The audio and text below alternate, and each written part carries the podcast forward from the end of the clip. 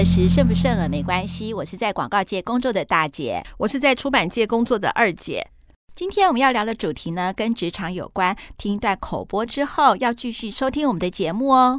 今年受到疫情的影响，对很多公司来说，包括你跟我，都是很辛苦的一年。那有没有钱能够支持我们继续往前走，是很重要的一件事。对呀、啊，所以今天的节目，我要感谢中央存款保险公司的赞助。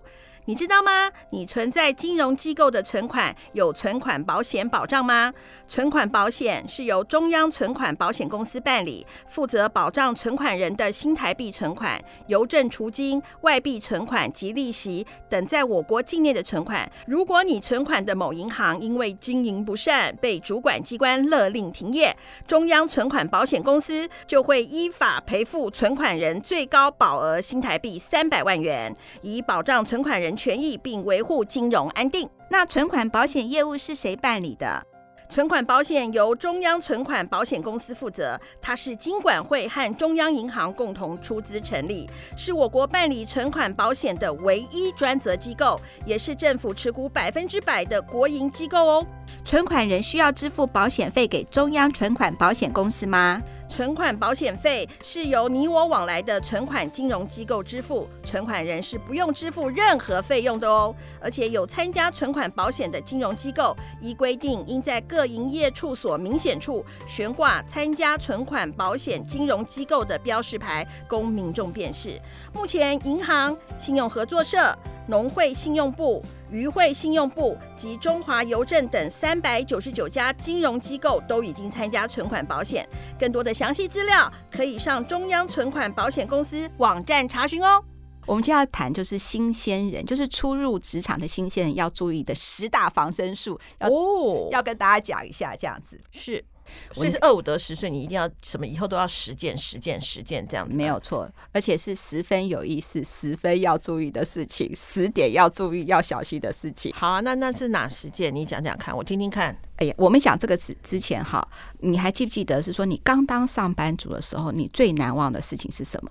就是你害怕、担心啊，有没有这样的一个经验？当然有啊，嗯，我觉得初入职场哪有不害怕的？你不怕吗？我就很怕。我记得那时候我的我，我因为我这三十年来没有换过别的工作，都是在出版。我记得我的第一份工作，我记得那时候很紧张，我的那稿子怎么写，好像主编都不喜欢。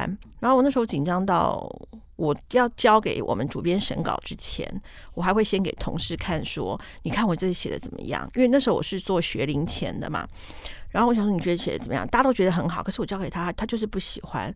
我那个时候紧张到我那个时候月经都不来。对啊，你看啊。那我那时候呢，我是做啊、呃，你是在出版界嘛，我是在广告界。对。对，然后之前打工经验就不讲了。那我像我是正式公司的话去。呃，广告公司上班的时候，我是做业务的工作嘛。我还记得第一次的时候，主管带我一起去拜访客户。然后拜访客户就有递交名片嘛。你知道我我对方给我名片的时候，我手紧张的发抖，把居然把那个没有拿好，只是名片而已没有拿好，结果他居然掉到地上，掉到地上还没关系哦。你还踩下去？别没有踩下去，他顺势你知道吗？就咻滑到柜子。就是一一个总经理那边的柜子底下，我根本不可能伸手当场伸手去拿，绝对不可能。就那个客户看了一下，就他小小的叹了一口气，嗯，就这样子。然后呢，没有像那么长啦，就是小小嗯了一下，然后说啊，我再给你一张好了。我当场真的很想死。所以要职场有一片天，你一定会是从菜鸟做起的。那你怎么样去缩短你的菜鸟时间？就是把这十件事做好。好，哎，那我列十点，然后这十点我来一一讲出来，然后你讲你对这十个点的感觉，然后我讲我对这十点的经验嘛，对。好好好。第一个就是一定要当一个有礼貌的新鲜人。可这个有礼貌，我们认定的有礼貌，跟现在现在年轻年轻算小朋友们的礼貌，有时候不太一样哎。对我，我好，这个就是哈，我觉得你讲真的讲点出重点。之前有一个同事，新来的同事，他看到人走过去都是低着头的，那我就觉得说这样子也不太好，我就叫另外一个同事稍微提醒他一下。结果呢，他的反应是说，哦，因为我是尊重高阶主管，所以我低着头从他旁边走过去。哦，就像以前看到皇帝不能直视，头要低低的这样。很奇怪的理由，对不对？对。可是呢，我也知道是说他可能是紧张害羞吧。但是有的时候啊，在出入呃，就你刚进一个公司的时候，不管你原本的个性怎样，你还是必须要抬头看着对方，微笑示意，这是基本的。不管是说哈，你怕对方还好不好，或是你觉得是说，你觉得其实，在你心头是很尊敬他的，可是对方不知道，你再怎么样哈，还是要强打精神。我可以，我可以分享一个小例子啊，这是呃，我儿子。就是也小时候也是比较害羞嘛，然后呢，他呃现在不都坐电梯嘛，坐电梯，然后他都会躲在我的后面，然后就不敢讲话。那有些呃我们社区的一些阿姨们都会跟他打招呼，那他都躲在那边。那我我我有时候就会妈妈不就把他拉出来说打招呼，就会发现他更害羞。后来我就发现说，那没关系，那你就出来鞠个躬，你不要讲话，你就鞠个躬就好了。所以。诶，当他鞠个躬之后，他就发现没有那么怕，没有那么怕之后，他就会敢打招呼。慢慢慢慢，其实左邻右舍都蛮喜欢他，会跟他讲话。那他也愿意去讲话，那他就开始有改变。就是说，我们一定有本身的个性是比较害羞内向的。那如果你的个性刚好是害羞内向，那你又是初入职场的话，我觉得，我觉得就先鼓起勇气，先微笑，就算不说话，先微笑。对啊，我觉得啊，这个还就是刚才你讲的嘛，嗯、就是说，如果你就先微笑、先点头都是。那如果说你已经确定知道说对方的职称或他的名字的话，因为毕竟进了这个职场了嘛，还是要称呼对方一下，这样叫一下对方啊，但是也不用呃。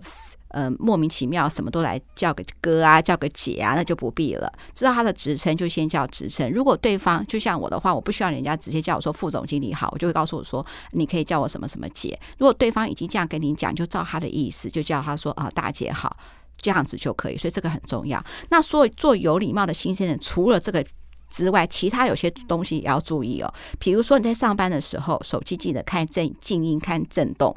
否则你叮叮当当的话，人家不知道你到底是干什么，对不对？还有就是在上班时间，好，除非你说像像我们这个工作是因为要做社群的广告嘛，所以你 Facebook 啊、Line 啊、Skype 开的，大家大家大家不会觉得怎么样。否则的话呢，你还是要注意一下。你走过去，如果你看一个同事，他的那个那个电脑画面就停到一个 Facebook，会停到 YouTube 的画面，不觉得很奇怪吗？他在干，到底在干什么？所以这也是一种。职场的一些礼貌都还是要注意一下的。我觉得啊，这个是的确是没有错。还有一个东西就是啊，比方说你是呃十二点到一点钟上班，你上班时间你可能看 Line 啊，看不是不是看 Line 啦，看那个 YouTube 啊，或是看什么。那到一点的时候，记得把那个画面关掉。对，而且我觉得要提早关掉。对，比如说假设你休息到一点，你就干脆一点十二点五十五分就关掉吧，就开始稍微整理一下，就不要让人家老师看上是说你在中午休息时间都在做一些有的没有的事情。不是啊，中午休息时间做有的没有的事情，那是你家的事情。就是说，你的那个画面或是什么的时候，你你你如果不小心又跳出来的时候，反而会被误解啊。你是这样上班时间还在网购，还在看 YouTube。你中午的时候，老板一定会需要你休息。老板还在看你，让看你在这利用公司的电脑，不管或者是手机好，比如说打电动啊，或是看 YouTube 影片，你的观感是好的吗？你讲实话。嗯、呃，我我。只如果是休息时间，我说真的，我是不不太管他在干嘛的。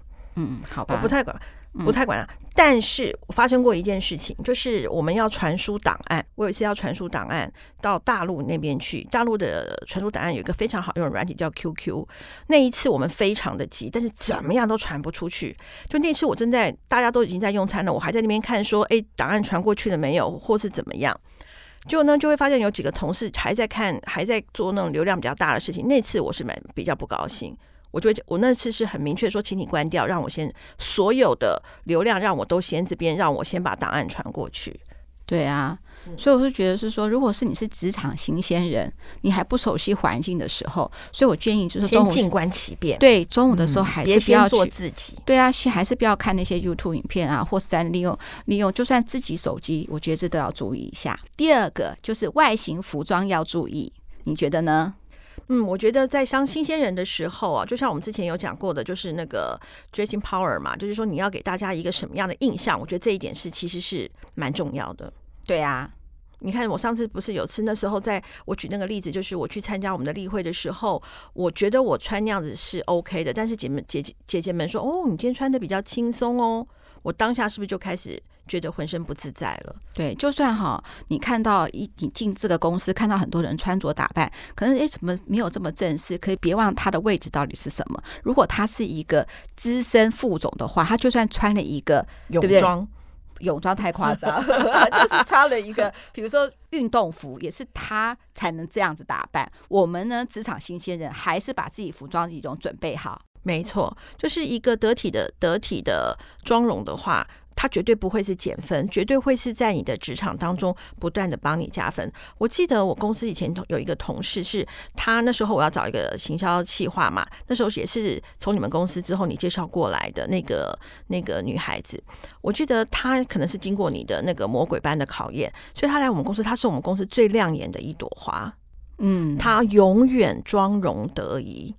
对啊，然后你看，其实他刚开始的时候没经验，你是不是就会带他出门了？因为至少好看嘛，对，对不对？对，花瓶都漂亮啊。对呀、啊，所以说你一个一个，还有就是说哈。至于说新鲜人怎样才是正式服装的话呢，你就 Google 好了，Google 上面讲的全部都是对的，你就不要说他是叫你呢整身就是要穿那个正式的正装，也就是说一个西装外套配一个窄裙，你就不要呢自己觉得是可以，或把一个西装外套下面配一个什么，配一个你觉得是休闲哎休闲裤，那真的就是不太好了哦，这个特千万要注意，要怎么样做就要把它做到到位。对啊，而且哦，如果你给大家一直印象当中你是妆容得体啊，你的很多的东西都很到位的时候，就算以后有一两次的小凸槌，因为你已经在自己身上标签化了，你就是得体的人，而不是给人家一开始就是给人家感感觉你是一个邋遢的人。对，没有错。对啊，那你那很邋遢，你就算好几次就算妆容得体也没有印象，那你为什么不给你自己？就像刚刚大姐讲的这个防身术，就是你在你的你的标签，你的防身标贴标签呢，就是说，哎。我就是一个妆容得体，我就是一个青春洋溢、靓丽的新鲜人。对啊，你知道吗？青春就是本钱，没错。再加上一点点的服装，你就是一百分了耶！啊，超过一百了啦。对，我们两个妆容得体一百分，新鲜人妆容得体就是一百二十分了。没有错，没有错。你先把你的标准先把它立在那里。这样子穿着打扮是 OK 的，日后搞不好就会像二姐一样，有一天你有机会去跟着老板一起去拜访，比如说参加很重要的会议的时候，你也知道说你这样的服装是得体的，也是让也是日后有出头的一个机会，对不对？没错，因为其实跟着老板出去是一个呃非常棒的一个学习，而且这个时候代表说。呃，老板愿意带你，或者是你的主管愿意带你，这个时候就算是六日，就算是你的下班时间，我都建议你一定要跟。对，我好这边的意思是说，你先准备好了以后，你才会容易被老板看到啊。如果你每天上班的时候都这么战战兢兢的，刚才讲了面带微笑，服装仪容得体，就算老板想带个小跟班，就有可能会选到你。没错，没错，没错，没错。好，那第三个部分就是说呢。这就是这个就是职场新鲜人刚到一个办公室来说什么都不懂的时候，要怎么样开始呢？记得你不管做任何工作前，都要做一点点准备。你要开口问的时候，也要想过你问的问题到底是什么，你希望对方回答你什么。第三个，你说对不对？没有啊，就是有的时候有些人就是不懂装懂，这很烦呢、就是不懂就不懂，你不懂就问。然后呢，你不懂，然后还要在那边硬掰硬熬，其实早晚会发现的。就像我不是说之前我有一个员工，他让我印象就是损失惨重嘛，他错一堆，那我就跟他讲说，他说这么多页在所难免。可是他为什么他只大家没有帮他？就是因为第一个他不懂装懂，然后被同事识破之后就不会去帮他。你这么你这么厉害，那你就自己来呀。对啊，就是就是反而是没有得到一些同事之间的奥援。我觉得反而是你。把自己搬了一个绊脚石，而且这个坑是你自己挖的。我觉得新鲜人哈，刚开始在做事情的时候什么都不懂，你还是要先有一个想法，因为你可能觉以前在学校的时候，你觉得不懂发问，或是你问的无厘头，再问两次、三次、四次、五次，都是觉得别人都应该要回答你，例如老师啊或同学，都好像是要有必要于协助你的一个必要的角色。但是到了职场的时候，你要记得哦，绝对不是这么回事。职场没有辅导课。对你做点准备，然后对珍惜每一个发问的机会。那这个发问的机会的时候，要让人家觉得是说，哎，我回答你这个部分。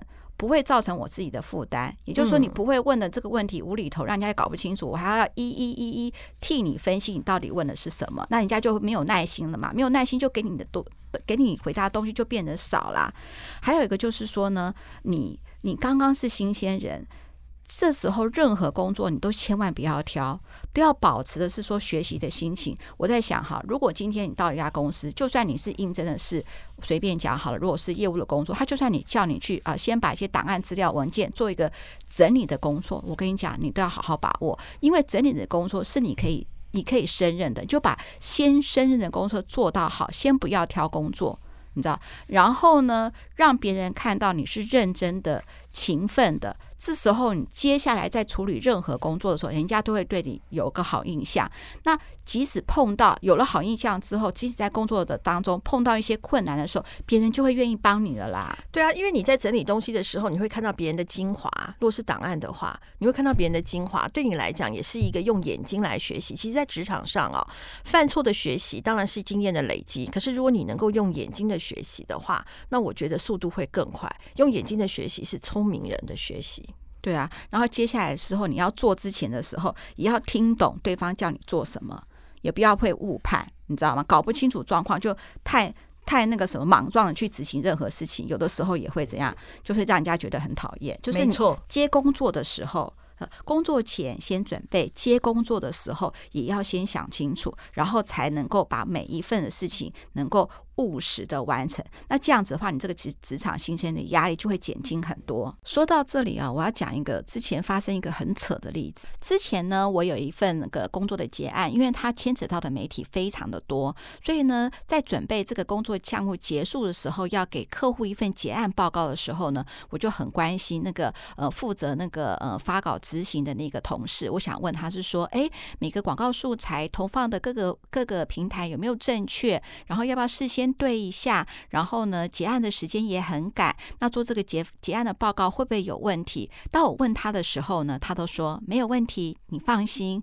那我就觉得说，哎，这个新人还不错。那我还能跟跟他主管说，哎，我觉得这个同事不错。我每次问他的时候，他都胸有成竹的告诉我是一切都是没问题的。好了，现在问题出现了，每一个平台上的广告素材跟当初的执行的计划表是完全不一样的。这个时候我看到都吓坏了。然后呢，我就说怎么会这样？他主管也非常的紧张，然后询问他的时候，他居然一口咬定是说我没有做错啊。那你既然没有做错，为什么结果会是错的？他说哦，我不知道，但是呢，我绝对没有做错。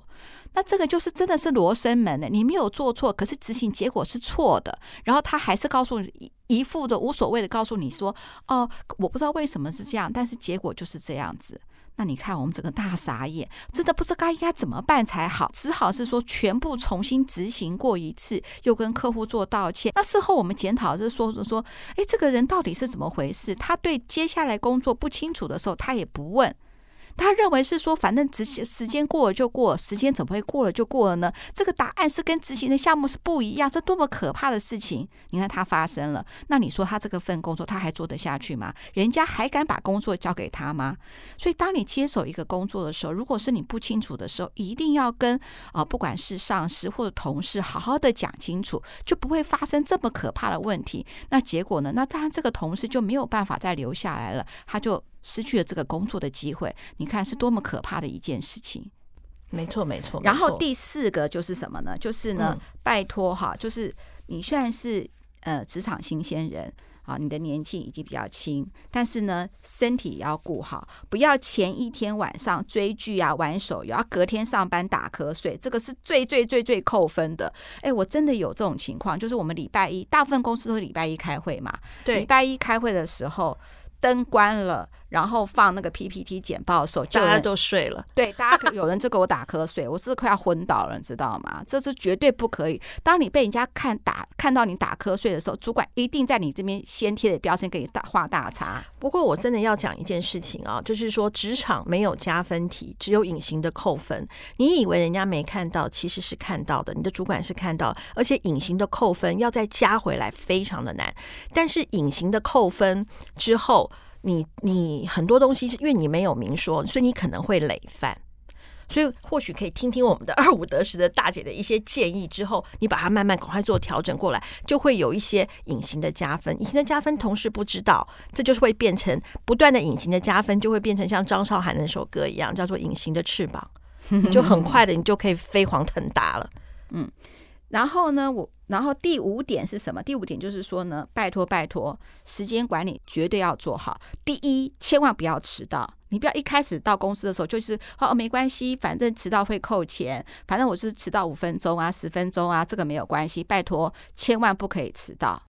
而且像我们公司是有弹性的，就是说，呃，因为难免有的时候万一嗯台北市塞车啊，或者是一些一些交通状况有弹性，但是那是弹性，请你把你的时间还是调到九点，而不是九点十五。对，没有错。当然，除了上班不要迟到之外呢，每一天的工作的内容啊，也要做一个时间的规划的管理。这样的话呢，也不会让啊，比如说你的前辈啊，或者同事会觉得是说，哎，今天八个小时你怎么完成这样子工作内容而已。如果你有做一个每天工作的时间规划的话，你也不比较知道是说你今天需要完成什么，或是还有什么待办事项，或是哪些必须要得到同事协助的，都可以把它搞得非常清楚。如果你能够把每天的工作都搞得清清楚楚，做个很好的时间管理的话，一定在职场上很容易脱颖而出。我还记得你说你之前在那个呃，之前在餐厅那个就是学生时期在餐厅打工的时候，你。早班的时候，你那个时间规划，我觉得实在太棒。您可以讲一下。嗯、其实我我那个时候的早班的规划，其实那时候其实我是有一个私心的，因为那时候我在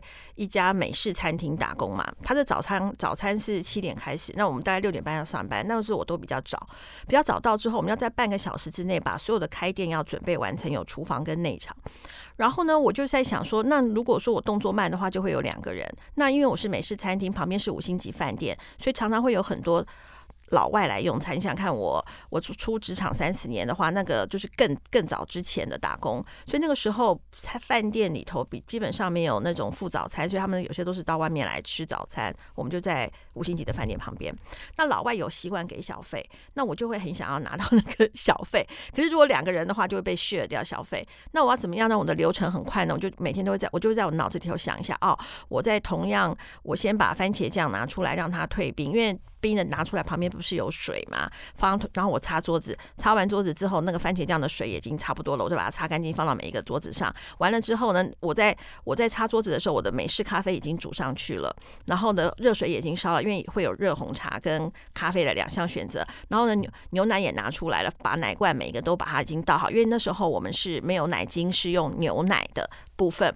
然后呢，同步的时候呢，我在擦桌子，擦完桌子之后，这个东西已经好了。好了之后呢，呃，不到。七点钟我就可以开门迎接客人，顺便我还可以巴结的问一下当天的大厨说，你想要喝什么呢？因为因为那时候我们就 呃怎么讲就比较有私心，就是因为红茶是不是会有那个奶，就是牛奶跟那个柠檬片？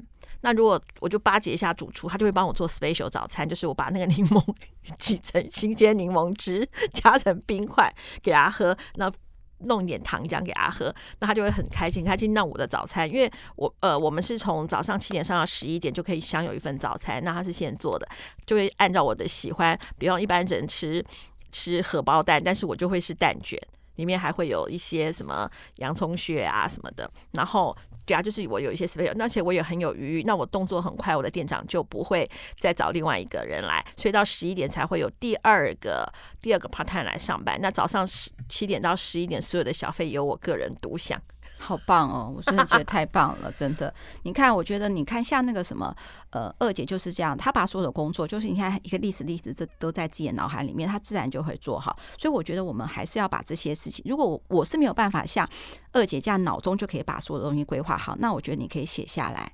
从写下来之间，看看哪里是可以补强的，哪里也可以是做的。我是觉得这个是对新人来说真的是还蛮。其实我觉得，我觉得就是你所有的，你所有滴下来的汗，都会成为你后面的养分。我刚刚不是说这是我早餐的打工吗？我的第二份餐，第二份也是一个连锁餐厅，连锁餐厅的打工。然后因为我的动作够快，我的逻辑够强，所以那个时候我们当时一个小时是五十块钱。我离开那家公司的时候，我是全部 part time 里头小 part time 时薪最高的。当时现在听可能很好笑。但是我当时是最高的，是八十八块，好棒哦！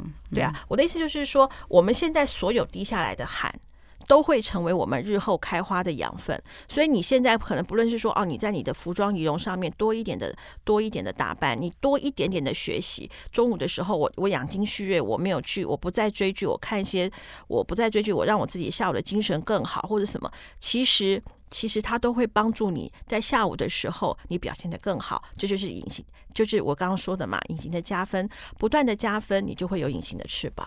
嗯。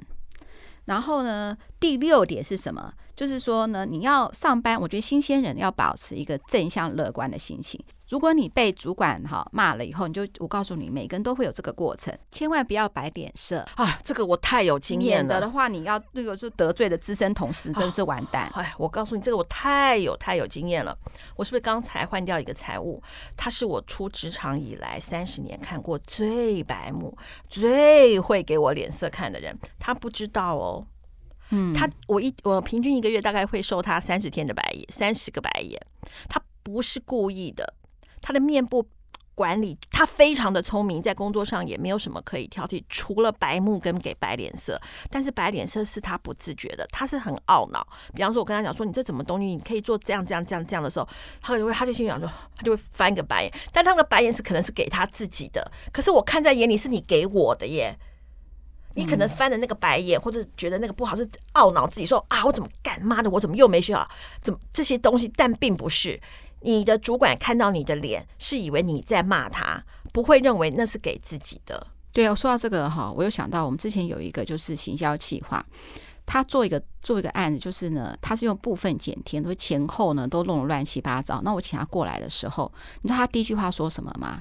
他说干。然后你知道我多气吗？我马上说你在。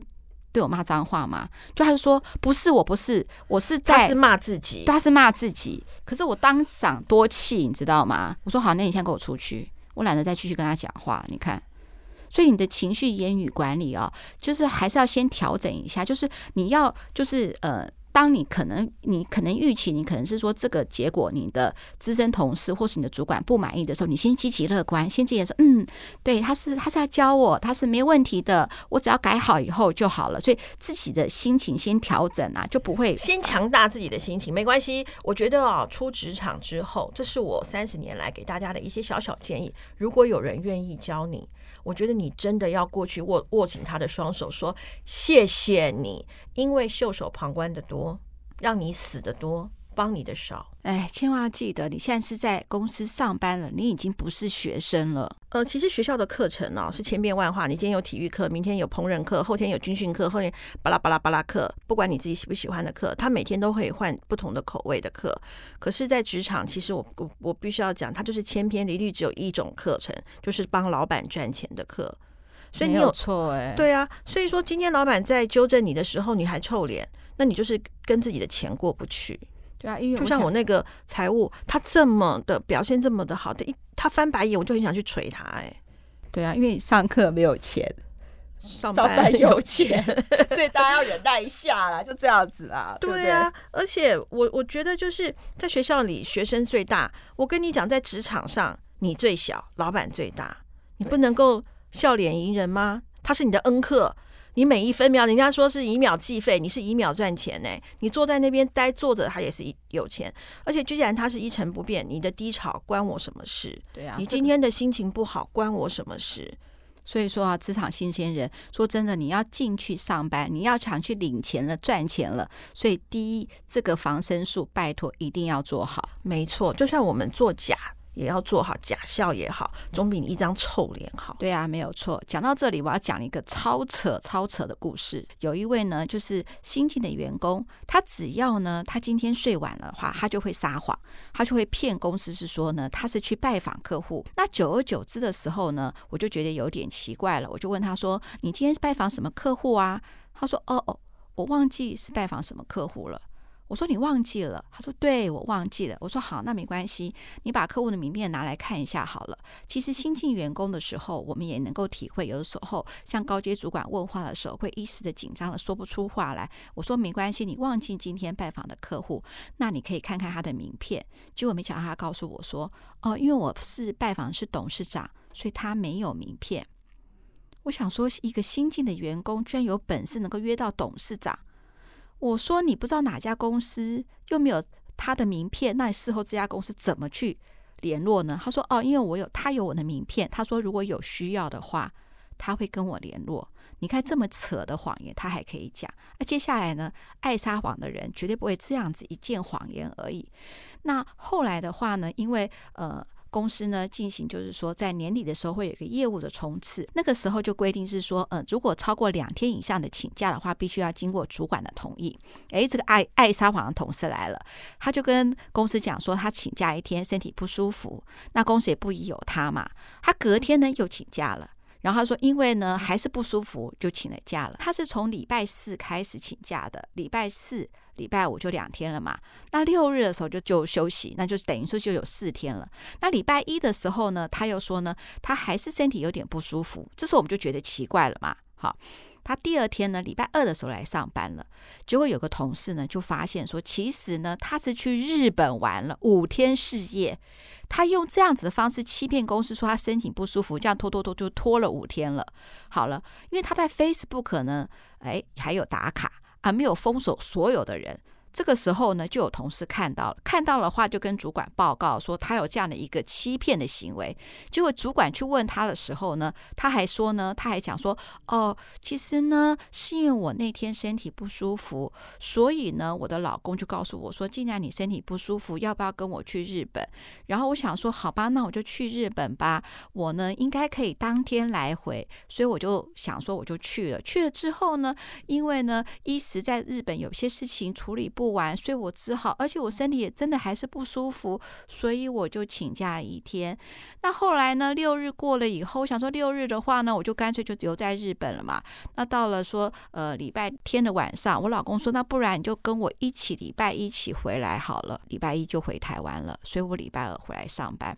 这样谎话连篇的谎也可以杀，你看多么的离谱啊！我劝告哈，现在的所有的年轻人哈，实话其实是最好的解释。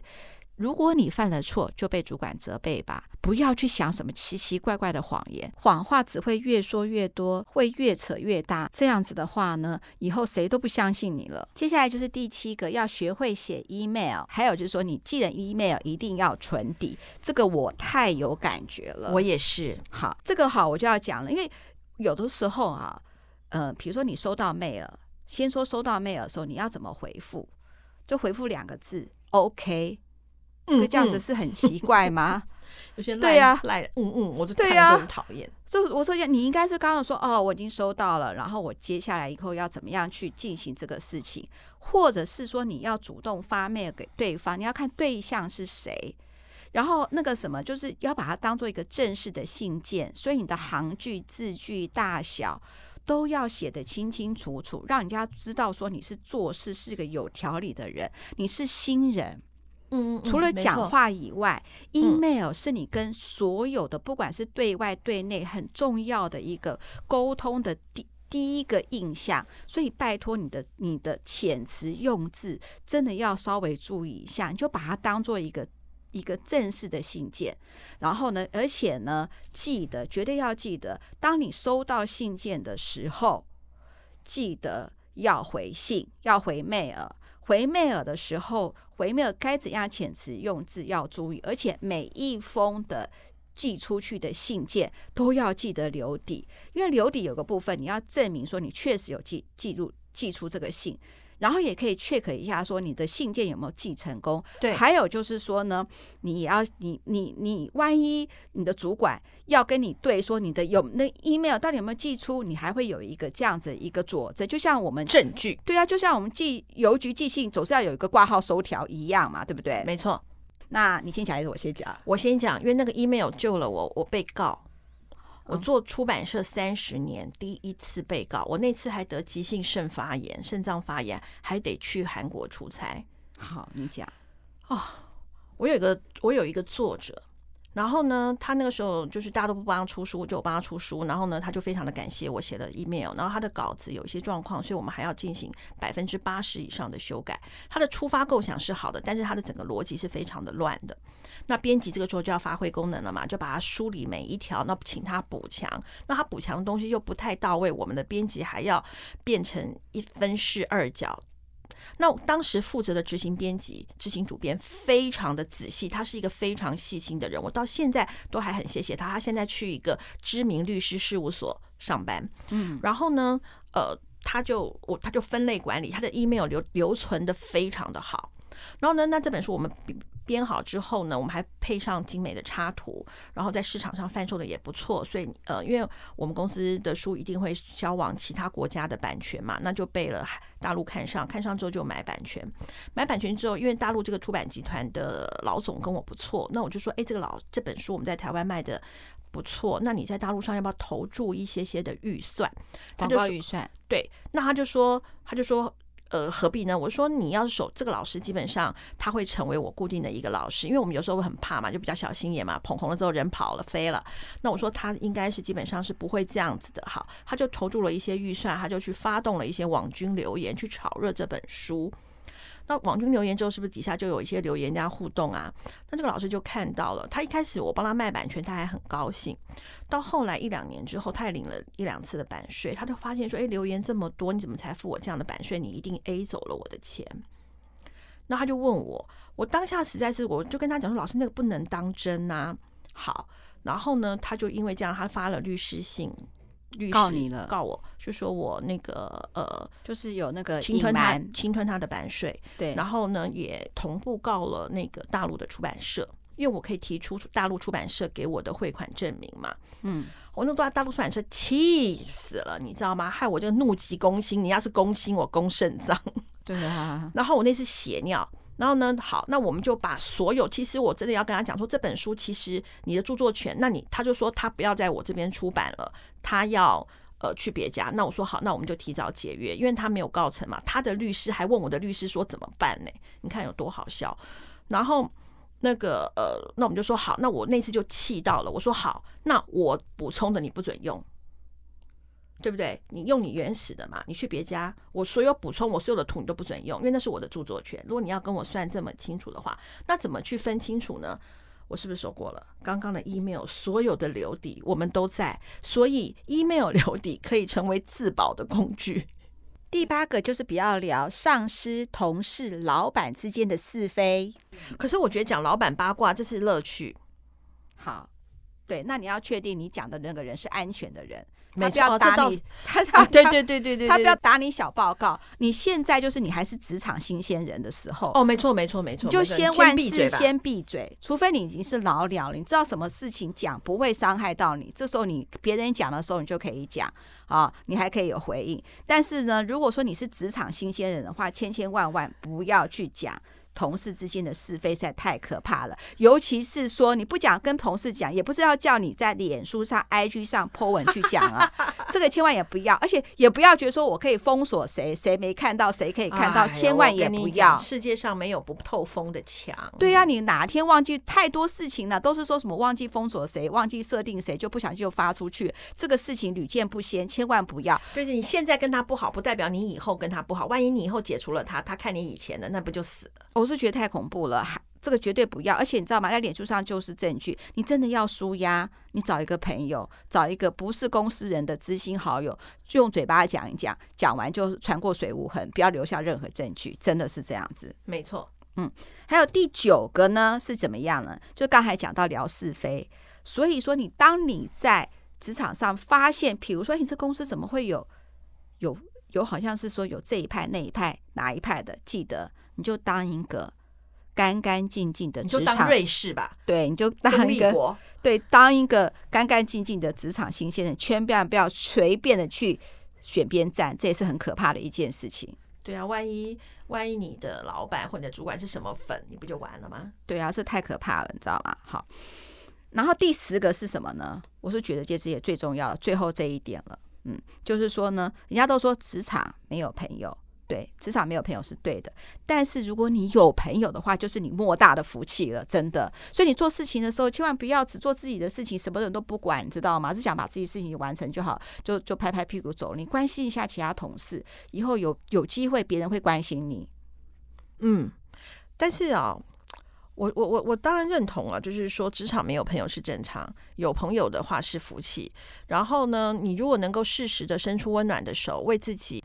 怎么讲啊？为自己留下一些后路吧。因为假设这个同事离职了之后，你怎么知道他不会到另外一家公司拉你一把呢？好，或者是说，呃，有其他的好机会的时候，他也跟老板或者是跟其他的人推荐你。就像我们前面那个贱人就是矫情，那个小莲如果没有平常做得很好的话，他的那个他的那个同事也不会去跟老板反映这件事情啊。嗯，没错。前面呢，十个就是我整理的十个职场防身术。那如果说新人想要红的话怎么办？嗯，像我我会怎么样喜欢这个一个、呃、我新来的同事呢？我觉得第一个当然就是有礼貌、笑脸迎人，脸部表情管理一定要非常的好。不要，我不是讲过吗？那个白眼的那个部分，还有你讲到那个干的那个部分，我觉得这个部分是会不自觉的真情流露的部分一定要少，就是给自己的。脸部表情的管理这个部分，我觉得蛮重要的。你发现有些同事愿意带着你，或是有点主管愿意选在你在他旁边，其实即使你只是一个花瓶，你只是一个跟班，我是觉得你的机会就来了，要保。把握这个，多听多看就是多学，真的真的，就像以前有一个什么小学堂，就是选我选我选我选我，你对你的眼神，老板当要找跟班的时候，你记住你的眼神，你要强烈露出来，选我选我选我那个。对，我觉得这个很重要，嗯，因为他会这样，也会展展展现出你的企图心，嗯。二五得十，我跟二姐都是职场工作三十年了，我们看多很多人事物。你说前面那十个或后面想红的这两个，会有人做吗？我告诉你。我可以百分之百告诉你，做的人都红了。我确定，只要你上面这些全部都做到，你以后职场上无往不利。就很多人，你叫他做到，他真的很难做到。你叫他服装稍微注意一点，他会很多理由说，呃，嗯、我觉得说这样子也不会不正式啊，或者你说你要笑笑脸迎人，呃，我就是比较害羞啊，太多理由了。如果你前面那种做到的话，你就是真的是哈，二零二一年就是你的了啦，真的。因为呃，我觉得啊，人要每一个人啊，为什么出来上班，就是不外乎就想赚到钱嘛。过赚到钱可以干嘛？就像不论是我们前面讲的，去饭店住个。小开心、小确幸，或者是完成你人生其他的梦想，我觉得职场上的薪水都是一个不可少的一个助力。那你要怎么样让这个薪水会越来越多呢？其实职场上你注意一点点的小地方，就像刚刚呃大姐讲的服装仪容，我们之前其实有讲过，就是 dressing power 嘛，就是说你怎么样让大家自己看到你之后，你给自己的定位、外形形象定位是什么？我也因为这样子之后，其实我在我自己的服装上面，其实已经开始。有有做改变跟调整，就是我也希望，就算虽然我我跟大姐说我很有自信，就算穿蓝白拖，我都能够签到我想要签的作者。但是如果我能够在服装上更注意一点，我相信搞不好我可以我可以做得更好，在第一眼上面他就他就喜欢我，那这位何尝不好呢？我想没有人不希望自己是受欢迎的，还你你会希望你自己是到处被讨厌的吗？一定不希望嘛。对啊，还有就是说，就要可以像二姐这样讲的，就是每天给自己一个呃正能量跟一个仪式感。比如说，我知道说踏入新的环境、新的办公室，你一定会害怕。但是呢，你每天都给自己一个正能量的打气，就是不管我今天碰到什么样的挫折，这都是好的，都都是呃未来变成一个成功的果实的开始。那这样子的话呢，如果你还有这样子的一个信念跟意念的话，我告诉你，在职场上无往不利，你将来一定会比二姐跟大姐还要成功一百倍。对呀、啊，而且我觉得百万年薪轻小轻松啊，轻轻松松，真的真的。二五得十，顺不顺耳没关系。希望你们会喜欢我们的节目，那我们也会就像刚才讲的，就是我们也会用正能量鼓励你，越来越好好的把这个节目做好，这样子。好啊，等你百万年薪的时候，记得一定要留言给我们哦，一定会的。好，嗯、拜拜，拜拜。